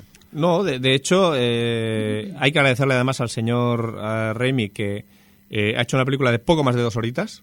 Sí. O sea, quiero decir... Dos, y dos, creo. Sí, o dos y seis. Dos, y seis minutos, pero que quiero decir los seis minutos para los créditos y un par de escenas, una postcréditos y una intercréditos, habitual. Y. Por cierto, vaya, vaya cameo, ¿eh? Sí, sí. Ya y todo el mundo buscando y qué personaje hace mm, esta persona y este cameo. sí, sí. Bueno, este cameo no, es, futuro MCU. Sí, sí, sí. Va, a aparecer. Ya, ya. Y, quiero decir, he estado leyendo sobre ello. A nivel actoral es alguien importante, es un nombre importante. Sí. ¿eh? Con bagaje y además con incursiones en el género que nos han gustado y no vamos a decir ninguna pista no, hombre, si no hemos dicho ya ya hemos dicho que no busquéis nombres eh, dentro del cast esta, esta persona no sale en el cast. Exacto. O sea que bueno pero no nos vayamos por, por las ramas todavía. por, aquellos cerros. No. Eh, aquí además eh, el señor Raimi revienta con los poderes de algunos personajes que aunque apuntaban maneras todavía no se había visto el potencial. Y aquí, si hablamos de potencial, eh, vas a ver el potencial de dos personajes. Eh, uno afilando para lo que yo creo que va a ser un crecimiento exponencial en un futuro, precisamente con esa interacción con el What If. Sí. Eh, ahí va a haber un, crecimiento exponencial de este, de este personaje. Sí, porque mm, claro, con tantos idas y venidas y tantos tantos eh, acontecimientos que, y sucesos que les ocurren a los principales personajes de esta función, eso tiene consecuencias. Eso no, o sea, los personajes no acaban no van a salir igual no acaban de igual librar estas batallas que como estaban al principio de la historia. Eso, eso también apuntároslo. Por eso es importante. Pero sobre todo hay un personaje que por fin, porque lo llevábamos esperando mucho tiempo, va a liberar todo el poder que se intuía que tenía. Sí, y, ya y, realmente... ¿Había dado alguna pistica? Sí, no, había dado varias pistas, pero, pero me, parece, me parece brutal. O sea, yo, yo uno, una de las cosas que, más triste me puso fue la aparición de Visión en Vengadores. O sea, me, me, pareció, comparado con, con, la visión en los cómics, dije, qué desaprovechado está el personaje de Visión y, qué pena Paul Bettany, si, es aficionado a Marvel y, ha tenido cómics de visión, decir, eh, me han convertido eh, en una especie de paria, en un socias de, segunda categoría. En una voz de software que te, saluda al entrar en casa, ¿no? Eh, y poco menos que, que, un Jarvis androide, ¿no? sí, tal cual. En fin.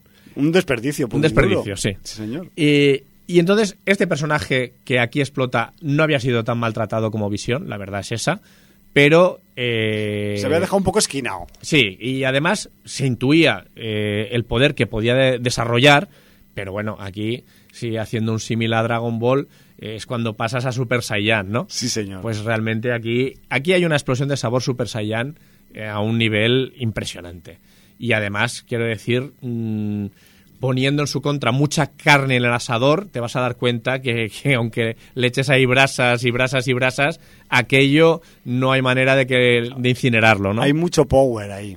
Sí, señor. Y a mí me ha parecido genial, genial. O sea, es una de las cosas que más he disfrutado de, de, la película. Además, ha sabido, además, derivar a ese personaje a un rollo místico, a un rollo de artes oscuras, a tener un, una especie especie de, vamos a decir, seguidores. Eh, para hacer un símil que a mí me gusta mucho lo vampírico, a tener sus Renfields. También. ¿No? De alguna manera, aunque no tenga nada que ver. Y, un poco recuperar también el, el, rollo Harryhausen. Aquí, evidentemente, ya no se hace con stop motion ni con figuras, sino se hace con CGI. Claro. Pero de alguna manera, no sé, a mí me gusta pensar que, que Sam Raimi creció viendo Yo creo que las aventuras de Sinbad y, muy claro. y esas películas y Furia de Titanes y entonces pues de alguna manera te ha metido empaque oscuro y, criaturas. Y... que, y, que, algunas representaciones gráficas de deidades clásicas chungas de otras mitologías que no son la cristiana siempre han sido una influencia también y aquí están reflejadas a nivel gráfico. Sí. Me refiero, pues, eh, criaturas con, vamos a decir, registro de diferentes miembros corporales, por decir algo. Por poner un ejemplo simplecito. Luego, claro, a- o sea, no quiero citar homenajes a otros directores, pero nos dejó un director muy importante en el cine de terror hace unos añitos y yo quiero pensar que ha habido un homenaje aquí también del señor Sam Raimi y además un homenaje potente. Y, y entonces, Ya, ya, ya. bueno, es que no quiero desvelar nada, porque quiero que os pille todo de sorpresa como nos pilla a nosotros. Es que y cuanto menos sepáis mejor. A pesar de, claro, decís, hostia, yo ya la he visto, dad más información. Machacata pero- a quien no la ha visto todavía. Hay gente que no la ha visto. Claro, todavía. entonces hay que tener un respeto. Sí. Entonces, eh, bueno, pues el señor Raimi, por ese lado también, eh, se pone las pilas y aprovecha eh, uno de los fetiches del cine de terror de los últimos años y le hace que tenga su huequecito en esta También. película. Luego, eh, ha, sido muy criticado por alguna gente el momento Bach Beethoven. Y yo, en cambio, eh, lo encuentro bien hallado, cuanto menos. Bueno, es original, ¿no? Eh, Bueno, claro, es algo original, es algo que en los cómics sería muy difícil de transcribir Ya. y que realmente en el formato audio- audiovisual, pues es, bueno, es el momento, ¿no? De hacerlo. sí, te, te- Igual. te da, te da un, un enfoque de cómo pueden funcionar las artes místicas también. Y claro. bueno, pues a, a mí dentro de, del juego que tiene la función, pues me parece un, un punto de originalidad que también, que también está bien, que no es para, para eh, cagarse en Sam Raimi, que ha hecho y por qué me mete esto y no sé, a lo mejor es que también hace mm, falta más educación en música clásica y más cultura. Quizás. Porque quiero decir, además quiero mm, eh, precisamente eh, la tocata y fuga en re menor de Bach me parece que en el cine de género ha sido una de las eh, partituras más aprovechadas, Pues ya no sí. solo en esos momentos del fantasma de la ópera, sino en multitud de ambientes ominosos que hayas querido, o presencias ominosas que hayas querido introducir en cualquier film de terror. Sí, señor. Y bueno, Beethoven también eh, tiene unas obras que, que, que, que ese empaque y, y esa carga sonora, pues también yo creo que es que eh, pues machiembran perfectamente con, con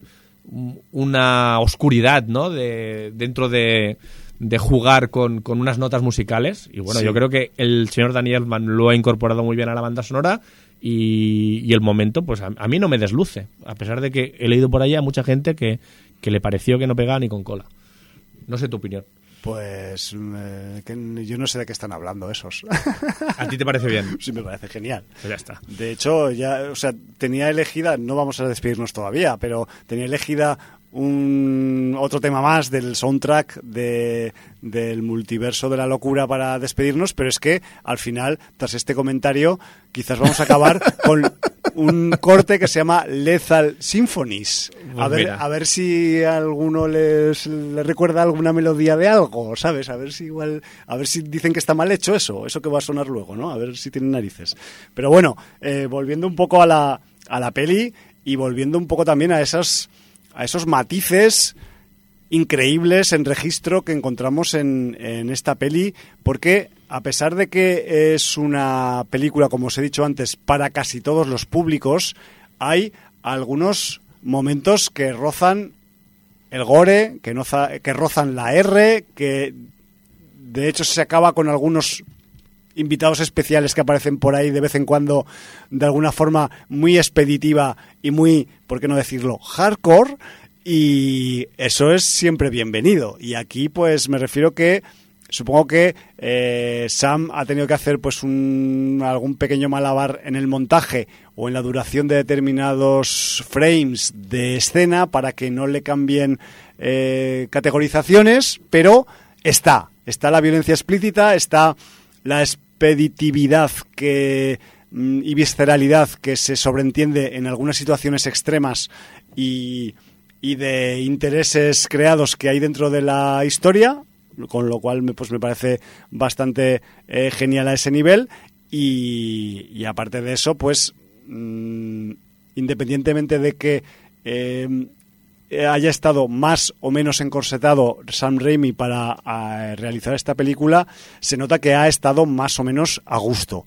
Y me refiero que el tema, por ejemplo, de registros variados a nivel de entidades, de seres que aparecen en unas realidades, en otras líneas temporales y tal, pues ha habido ahí un poco de eh, eso, de batiburrillo variado, con buen gusto con muy mal rollo en algunas ocasiones y que además eh, pues deja un registro bastante alto que ojalá tenga continuidad en sucesivas mm, entregas. Entiendo que también quizás si esta película tiene el éxito que debe tener en lo económico pues vamos a seguir teniendo Doctor Extraño en este tipo de registros quiero pensar yo con mi mente obtusa pero bueno, ojalá, y ojalá no me equivoque, ¿no? Por ello. Así que yo qué sé. Em, a mí me, independientemente que em, tenemos un nombre principal en el título de la película, es una película que también juega con varias cabezas, en la que también entran y salen personajes continuamente, y no hemos hablado nada de América Chávez. Es que me temo que hay algo hay que decir. Sí, pero pues yo sea eh, poco. esto va a ser la parte negativa para mí de la película. Sutil. Sí. Yo debo decir que a mí a mí me parece que, que esta actriz todavía está muy verde para semejante papel. Eh, absolutamente. La, está, rodeada de gigantes. Sí, pero la Sushil Gómez a mí me parece que todavía le falta un par de errores como actriz.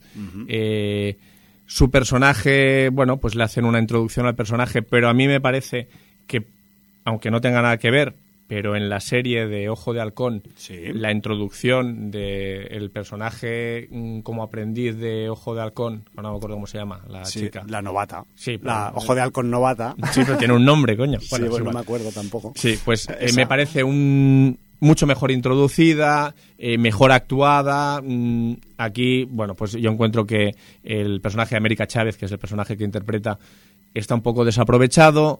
Eh, está metido un poquito con calzador en algunas escenas y me parece un poco lo más justito de la función. Yo debo decir que, que, me parece que el Chihuetel eh, el Yofor eh, crece como, como contrapartida de, del Doctor Strange, pero la introducción de este personaje de, de, de América Chávez pues está un poco justita, lo justifica la trama, porque evidentemente eh, es, la trama es, ella también. Es ella la trama, o sea, ella es la causante de la trama. Su, personaje es el causante de eh, todo. Y precisamente mm, también debo decir que eh, sí que noto también que siendo una película de Doctor Strange, Doctor Strange cede mucho protagonismo a otro personaje que es el, el, dueño de la función. Lo que pasa es que hubiera sido erróneo llamar la película pues de otra manera. Pero aquí yo creo que también eh, ha sufrido un poco lo que le pasó un poco al Capitán América con Civil War. Ya. Eh, o sea, mm, llegaban lo, de lo veo. llegaban de Vengadores eh, la era de Ultron, que fue una película fallida de Vengadores, aunque ahora hay gente que la reivindica, pero es una película fallida de Vengadores, al menos en taquilla y de resultados y tal. Bueno, y porque las otras son muy pepino también en comparación. Bueno, y entonces qué pasó? Que le dijeron a los hermanos rusos, hostia, ahora tenéis una del Capitán América, pero os vamos a pedir que hagáis una buena de Vengadores, con la excusa de Capitán América.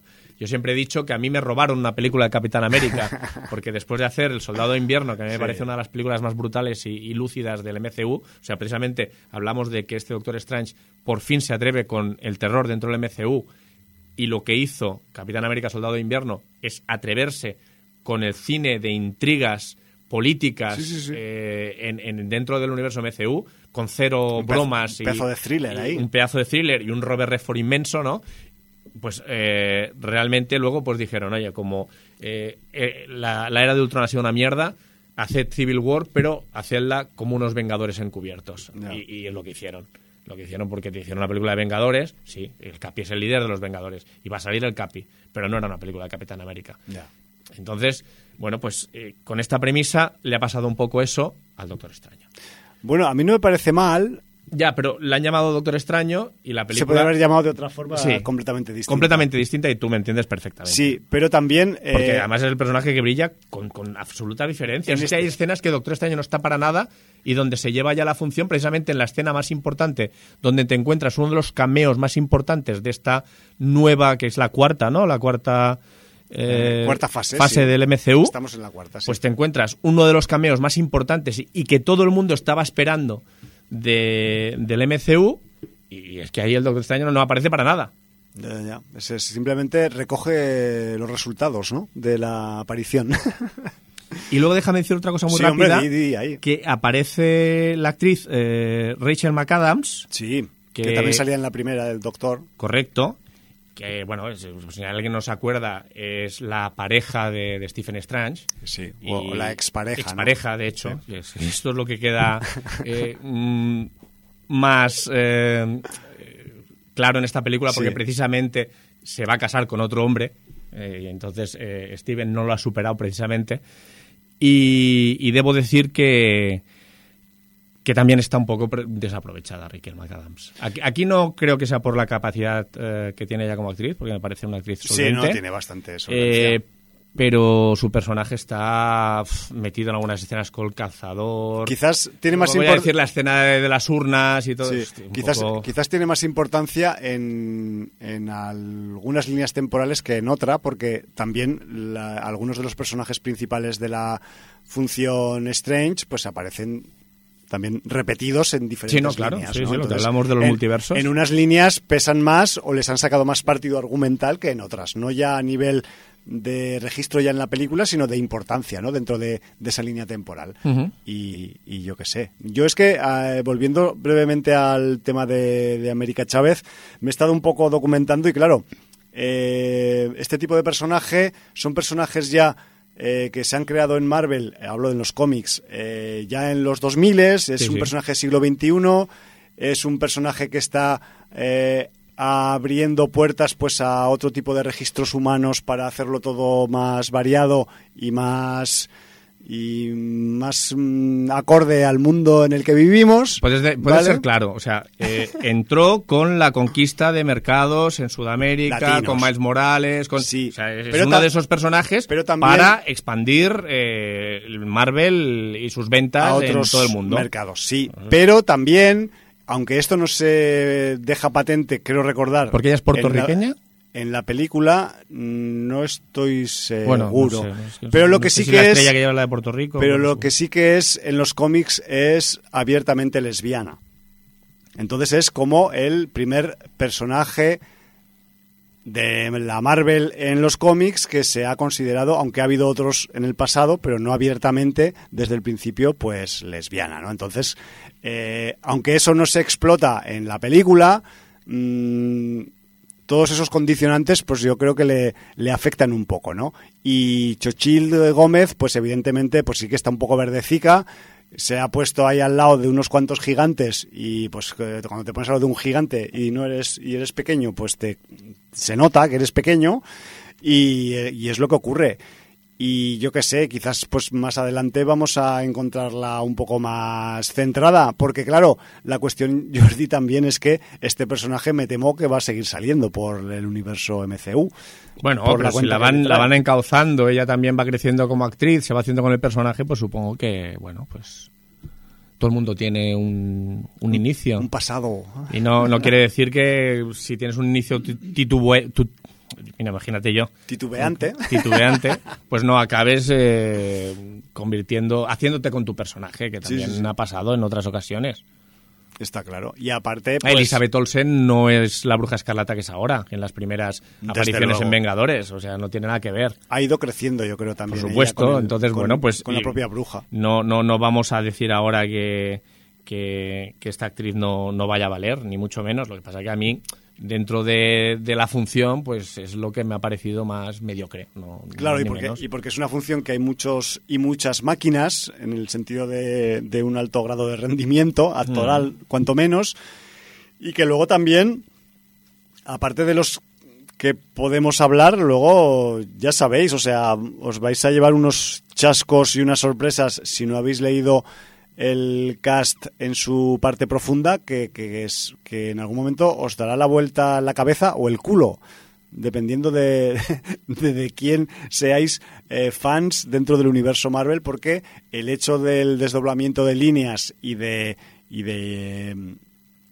que haya diferentes eh, realidades y tierras, ¿no? Porque en, la, en, el, en el universo Marvel, en el de los cómics y también ahora en el del MCU, a las tierras se les pone un número dependiendo de qué realidad es en la que están desarrollándose ¿no? a nivel de, realidad. Entonces, claro, aquí tenemos varios registros de varias tierras diferentes, de varios Earth seguidos de un número y aquí vamos a tener, pues, como si de un What If en carne y hueso se tratara, pues algunos registros y algunas sorpresas que, que también pues están eh, esperándoos ahí para daros una, un subidón de adrenalina, un bofetón o yo qué sé qué, porque Mm, algunas de las eh, premisas o de los charcos que se pisan en este multiverso son muy sugerentes y son muy interesantes y hacen yo no sé si lo han hecho solo para que los flipados como nosotros nos entre la esperanza así de repente, pero han conseguido que, se nos abra un poco la perspectiva de que mm, pueden venir cosas guapas después de esto, ¿no? Con la excusa del multiverso sí, sí, sí, No, hombre, ya, veremos luego no, solo eso, o sea, quiero decir, el famoso cameo abre una puerta a la esperanza para la fase 5 del MCU. Ya. Sí, sí, sí. Y hablo por eh, el personaje que aparece en el centro, que es el último personaje en aparecer, y el personaje que aparece más a la izquierda de todos. Sí. ¿Vale? Aunque hay un personaje sorpresa que a mí me, me flipó, que es el personaje más a la derecha de todos, Sí. Porque es un personaje muy carismático eh, dentro de un grupo que no se ha tocado mucho en el universo, bueno, nada en el universo MCU. Y, bueno, que, bueno, que... Es, alguien que te deja con la boca abierta. Sí, no, no, y que y, además que, es que te deja con la boca abierta y que en tu cabeza abre puertas también a posibilidades. Si, sí, sí, si, el, si, el, multiverso son posibilidades y cada posibilidad Mm, da a otra posibilidad y así sucesivamente. Aquí se han abierto unas cuantas y ya veremos a ver si es solo una vacilada o realmente esto va en serio. Sí, sí, sí. Kevin Feige produce, firma ahora. A ver, a ver si es verdad, a ver si nos escucha Kevin y, y, se, y, se, y tiran por el lado de mm, amortizar esa, esa, excusa perfecta para los guiones que como el personaje de la izquierda está muy ligado a, un director de cine real. Sí, total. Pues vete a saber si le encargarán dirigir la película futura. Si, existe esa existe película. esa película. Bueno, a mí lo que... Y no hecha con adolescentes, de mierda. Eso, bueno.